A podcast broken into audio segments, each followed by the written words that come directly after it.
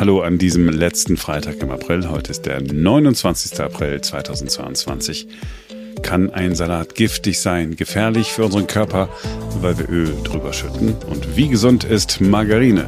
Ja, was hat es auf sich mit der ganzen Diskussion über gefährliche Öle, die uns alle krank machen? Wir gucken uns das heute genauer an und wir gucken auch auf den zweiterfolgreichsten Tweet aller Zeiten. Ich bin Simone Panteleit.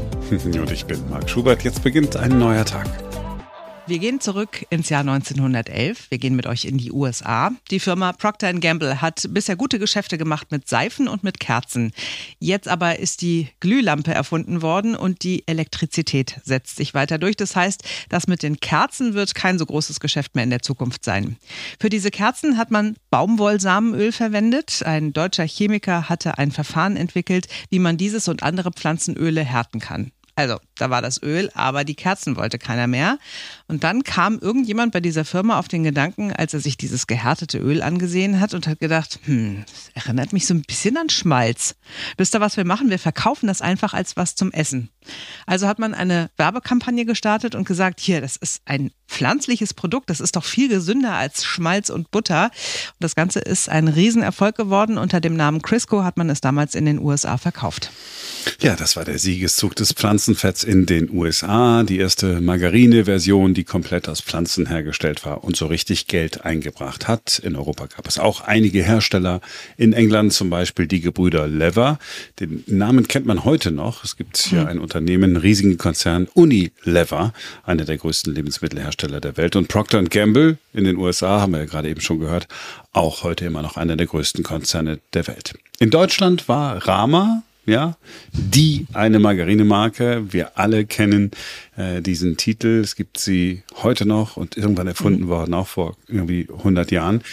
In Rama hat immer mal was anderes drin gesteckt über die Jahrzehnte. Immer neue Öle, immer neue Zutaten waren drin. Nur der Name blieb gleich und das Versprechen, dass es irgendwas besonders Gesundes ist.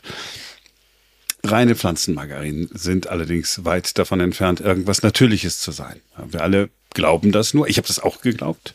Natürlich, klar. Man ist damit groß geworden. Ja, also das wurde das, uns erzählt, ja. Ja, also Butter. Also als Kind mochte ich Butter sowieso nicht so gerne, weil die war so hart, wenn die aus dem Kühlschrank kam. Mhm. Weißt du, wenn die dann aus dem Brot gemacht hast, dann war so ein Butterknubbel, oh mein Gott. Äh, nichts schlimmer. Und dann habe ich immer lieber diese Margarine gegessen, weil die konnte man so schön streichen. Und dann meine Mutter hat geglaubt, wir alle haben geglaubt, das ist ja auch gesund, ne? Also, also was kommt ja aus der Natur, wächst ja sozusagen, äh, ist, ist was Grünes und da schmiert man das dann so drauf und naja, hm, äh, eigentlich könnte es eine Margarine nicht geben, wenn es nicht die Industrie gäbe. Also es ist ja äh, nicht so, dass das man irgendwie mal festgestellt hat, ach, im Mittelalter gab es schon Margarine-Manufakturen oder in der Steinzeit, Mensch, die Menschen haben Margarine gegessen. Nein, Margarine ist ein pures Kunstprodukt. Ohne Fabriken und ohne Labore gäbe es keine Pflanzenmargarine, wie wir sie heute kennen. Und damit kommen wir zum Öl. Wir haben es ja gerade schon gehört, dass Öle verwendet worden sind, um alles Mögliche daraus herzustellen, aber nicht um es zu essen. Mit Ausnahmen kommen wir gleich drauf. Aber im Wesentlichen sind die meisten Pflanzenöle, die wir so kennen und verwenden, den Menschen vor Jahrzehnten teilweise noch äh, völlig unbekannt gewesen. Und wo wir gerade dabei sind, dass man uns etwas als gesund verkauft, das die Natur eigentlich gar nicht so hergibt, da sind wir äh, beim Rapsöl. Stimmt natürlich, dass es Raps an sich schon seit zigtausend Jahren gibt und dass Menschen auch früher schon Raps verwendet haben, um daraus Öl zu machen, aber vor allen Dingen, um Schmiermittel zum Beispiel zu machen oder Grundstoffe für die Seifenherstellung. Es ging auch gar nicht anders, denn Rapsöl hatte einen sehr hohen Anteil an Bitterstoffen und es enthielt eine Säure, beides nicht gesund für uns Menschen. So, und dann in den 1960er Jahren hat man sich in Kanada dran gemacht, neue Sorten zu züchten und nach und nach sind dann die Säure und die Bitterstoffe aus dem Raps verschwunden. Also wenn ich meine Großmutter gefragt hätte, sag mal, habt ihr früher eigentlich so Rapsöl verwendet, dann wäre die Antwort vermutlich gewesen, was, was für ein What? Öl? Hä? Rapsöl? Nein. Rapsöl, das gab es fürs Auto oder so. Erst Mitte der 80er Jahre, also es ist wirklich nicht so lange her, ging es dann so richtig los mit dem äh, Rapsanbau, als man diese Bitterstoffe so richtig tief reduziert hatte durch Züchtungen. Und da steht jetzt also so ein Öl im Supermarktregal, wir kennen es alle, ähm, von dem wir auch alle denken, oh, das ist ja, das ist ja gesund, das ist ja fast, das ist ja fast so gut wie Olivenöl, wenn nicht sogar besser und schmeckt nicht so nach Olive. Ne? Also Rapsöl, ich weiß nicht, wie viele Flaschen ich in meinem Leben davon schon gekauft habe, immer guten Gewissens. Und jetzt geht mal zurück, wer, die Älteren von uns, wann habt ihr das allererste Mal Rapsöl gekauft? Ja, genau. Gab's, gab's früher nicht. Gab's früher nicht äh, zu kaufen im Supermarkt. Also, ganz simpel gesagt, wenn Mutter Natur gewollt hätte, dass wir uns von Raps ernähren, hätte sie dann den Raps nicht von vornherein genießbar gemacht. Also hätte sie dann nicht gesagt, Mensch, Bitterstoffe und alles das nehmen wir raus. Nee, hat's ja nicht gemacht. Äh, war nie zum Essen gedacht. Wir Menschen sind nicht darauf eingestellt. Äh, die Industrie will Rapsöl. Und nicht mehr nur die Industrie, die Schmierstoffe herstellt, sondern die Lebensmittelindustrie in allem Möglichen steckt Rapsöl drin. Ihr könnt eigentlich alles nehmen, eine Pastasoße, wo drauf steht, oh, mit Olivenöl. Ihr könnt sicher sein, da ist Rapsöl drin und hinten äh, auch noch ein bisschen Olivenöl. Ähm, die ganzen veganen Ersatzprodukte, über die wir hier schon gesprochen haben, schaut drauf. Rapsöl mit drin. Alles Produkte, die wir eigentlich als Menschen vor ein paar Jahren gar nicht hätten essen können, selbst wenn wir es gewollt hätten. Und es ist die große Frage ja, ist die Menschheit gesünder geworden, weil wir mehr Rapsöl haben. Ja, da sind wir äh, genau bei dem entscheidenden Punkt. Und das ist genau das Thema, das gerade in den USA so heftig diskutiert wird.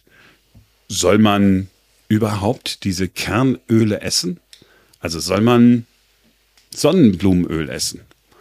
Für, die, für Sonnenblumenöl geht ja dasselbe. Ne? Wenn hm. Gott gewollt hätte, jetzt tun wir mal so, als gäbe es Gott, ja. Wenn Gott gewollt hätte, dass wir Sonnenblumenöl essen, hätte er dann nicht Sonnenblumenöl, Blumen erfunden und nicht nur Sonnenblumen? ja, was? Also am Ende des Tages ist ja dieses Öl, und das ist ein schönes Beispiel, das habe ich jetzt nochmal in so einem, äh, in so einem Video gesehen. Öl ist ja im Prinzip dasselbe wie auch Zucker ist. Also 100 Gramm Apfel zu essen, würde man sagen, ja, ist sicher in Ordnung. 100 Gramm Zucker zu essen, sicherlich nicht in Ordnung.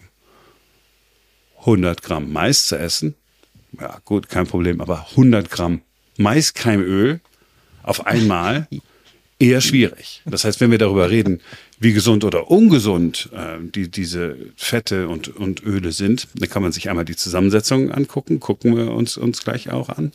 Aber man kann natürlich auch einen ganz anderen Weg gehen und sagen, es ist einfach so viel verdichtete Energie.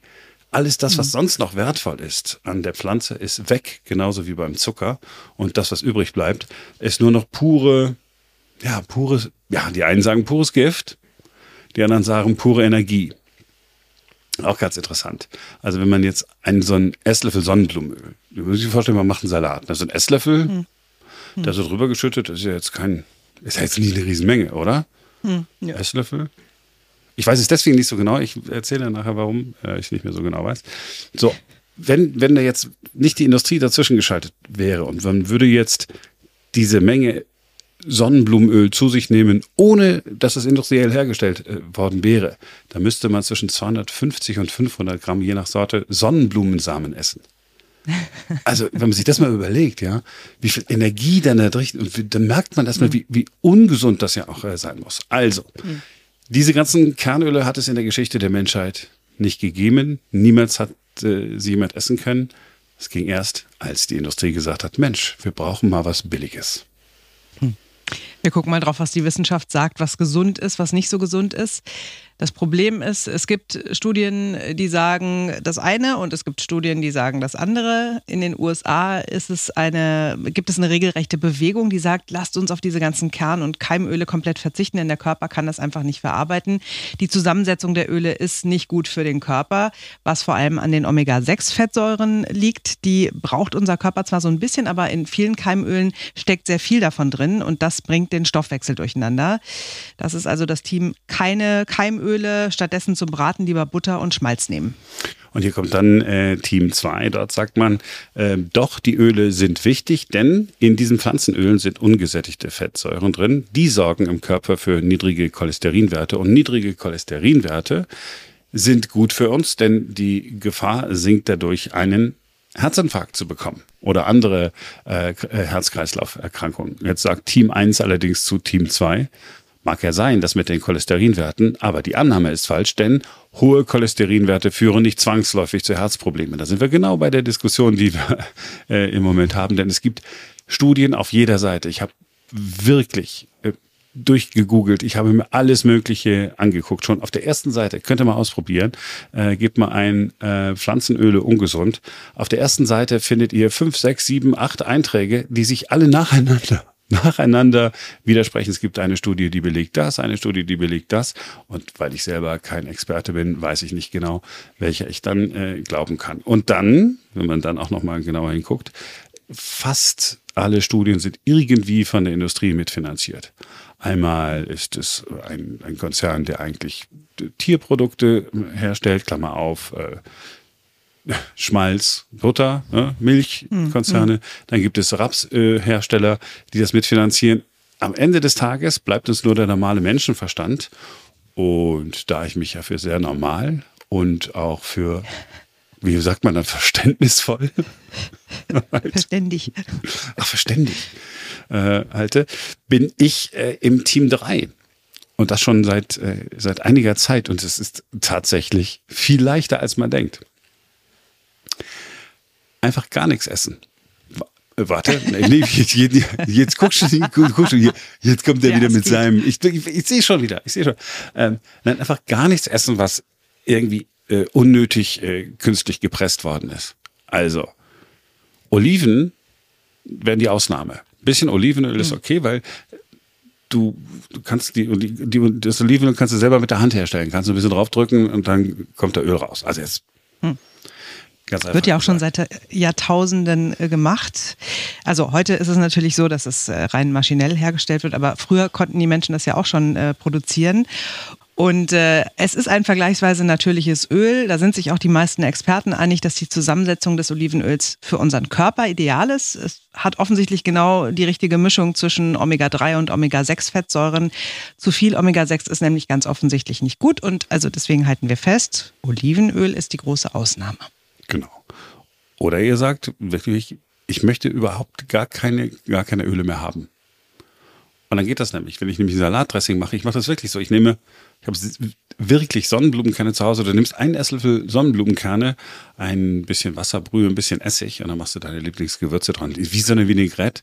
Drückst auf den Mixer, machst so also nicht du machst es, du drückst auf den, der Mixer macht das Geräusch. Sorry. mein Gott, als würde ich mit dem Kind sprechen. Es tut mir leid. Und dann ist das Salatdressing fertig. Und das kannst du auch machen mit Cashewkernen und so weiter. Das heißt, du hast dann immer die ganze Pflanze dann zerkleinert äh, da drin und mhm. nicht sozusagen nur ein Extrakt. Zucker habe ich ja auch nicht mehr zu Hause. Ja, zugegebenermaßen habe ich allerdings Süßstoff zu Hause für den Fall der Fälle, ne, dass mal hart auf hart kommt. ähm, also diese, diese, wenn ich nicht weiß, welchem, welchem Experten ich glauben kann. Also es gibt ganz lange Videos, es gibt einen zwei Stunden langen Podcast, wo erklärt wird, warum ähm, diese Keimöle einen, einen so krank machen. Und dann gibt es die Leute, die das Gegenteil behaupten. Dann kann nur eine Seite recht haben. Und wenn ich auf Nummer sicher gehen will, dann lasse ich einfach dieses ganze Zeug aus, aus meinem Körper, so gut es geht. Du wolltest die Geschichte noch mit dem Esslöffel erzählen. Ach so, ja, das, ach so, genau. Warum ich das nicht mehr so weiß, weil ich, kein, äh, weil ich keine äh, Rezepte mit Öl mehr mache. Deswegen weiß ich, ich weiß immer, früher weiß, hat man gesagt, so und so viel Esslöffel mhm. muss man für Öl, für irgendwas. Ich, ich mach's, ich benutze wirklich, ich habe keins. Ich benutze kein Besteck mehr. Nein, ich benutze kein Öl mehr. Weißt du, wenn, wenn, äh, wenn da irgendwie steht, da muss Öl, ich, wenn ich was anbrate, zum Beispiel auch, ne? Ich brate es mhm. einfach ohne alles an. Das ist völlig Weil problemlos. du eine sehr gute Teflonpfanne hast. Ja, das ist, es ist aber so eine gesunde Teflonpfanne. Natürlich. Machst du so, aber nee, ganz ehrlich, du kannst wirklich, probier's, probier's aus, spaßeshalber. Machst mir ein bisschen Wasser. Mhm. Also so ein bisschen ne, ansetzen lassen, ein bisschen Wasser. Es ist ganz, es ist, es ist so, es ist so super einfach. Man denkt, ach, wieso, das schmeckt doch dann nicht. Ja gut, äh, Pommes ja, wäre schwierig. Würde man nicht in der Pfanne braten, aber also tatsächlich würde ich, würde ich mich schon fragen, aber die Frage stellt sich wohl ja nicht, weil du ja Veganer bist. Äh, was ist denn, wenn ich mal so ein richtig schönes Steak anbraten will? geht, geht schlecht mit Wasser. Naja, aber man müsste es mal mit gar nichts ausprobieren. Vielleicht klebt es ja nicht an der Pfanne fest, sondern es wird äh, auch in der super guten Bio-Teflon-Pfanne äh, ja, und, 1A. Und wenn, also wenn, wenn du dann unsicher bist, dann machst du, kannst du es also ganz leicht so ein bisschen äh, was, so ein, einmal einfetten oder so. Du brauchst ja überhaupt nichts davon. Da geht es ja nur darum, dass das nicht so festklebt, dass du nie wieder abbekommst. Hm. Also, probier's aus. Ich habe alles mögliche. Gemüse ja. angebraten, alles Zwiebeln. Die werden tatsächlich auch braun. Die werden nämlich nicht braun, weil sie im Fett äh, schwimmen, sondern die werden braun, weil es so heiß ist. Ich habe schon drüber nachgedacht, ob ich mir mal so einen Zerstäuber kaufe für Öl. Das wird ja in den USA zum Beispiel auch ganz viel gemacht, ne? Also wie so eine, mhm. wie so eine Parfumflasche oder so, wo man dann zum Beispiel Olivenöl reingibt und dann brauchst du aber wirklich nur so zwei Sprühstöße oder so, hast du einen ganz, ganz dünnen äh, Film da und kannst dann anbraten. Vielleicht eine ganz gute Anschaffung. So, und dann wollten wir ja noch über den äh, zweiterfolgreichsten Tweet aller Zeiten sprechen. Den verdanken wir äh, Elon Musk und Yay. dem gestrigen Tag. er hat geschrieben, next I'm buying Coca-Cola to put the cocaine back in. Also als nächstes kaufe ich Coca-Cola, um wieder Kokain reinzupacken. Und darunter hat er dann noch ergänzt, das tritt Red Bull in den Arsch. Und die Internetgemeinde, die Twitter-Gemeinde ist äh, ausgerastet. 4,1 Millionen Likes, die zweithöchste Zahl, die ein Tweet jemals erreicht hat. Ich bin ein bisschen sprachlos, weil auf der einen Seite ist das natürlich super praktisch, wenn äh, Kokain wieder in Coca-Cola ist. Da muss man äh, nicht zu irgendwelchen illegalen Dealern gehen oder nach Kolumbien reisen. Das ist der, der, der praktische Aspekt. Der andere Aspekt ist, hat er sie nicht mehr alle?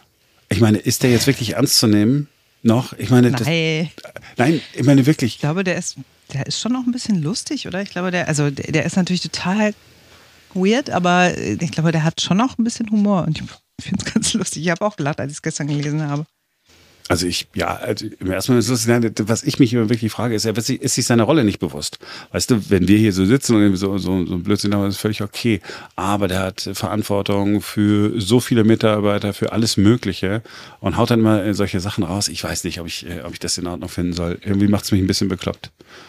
Und irgendwie, wenn ihr die, die, die Sound hier im Hintergrund, den, den kriegt man nicht weg, es ist ein, ein Drucker. Es wird einfach gedruckt, ohne mich zu fragen. Ja. sollte, es, sollte es ein spannendes Buch sein oder so, werde ich euch darüber informieren, steht allerdings nicht zu befürchten. Ähm, ja, Elon Musk. Ansonsten äh, muss ich ja sagen, also es ist jetzt wirklich keine Werbung. Ich habe ja diese Coca-Cola Starlight mhm.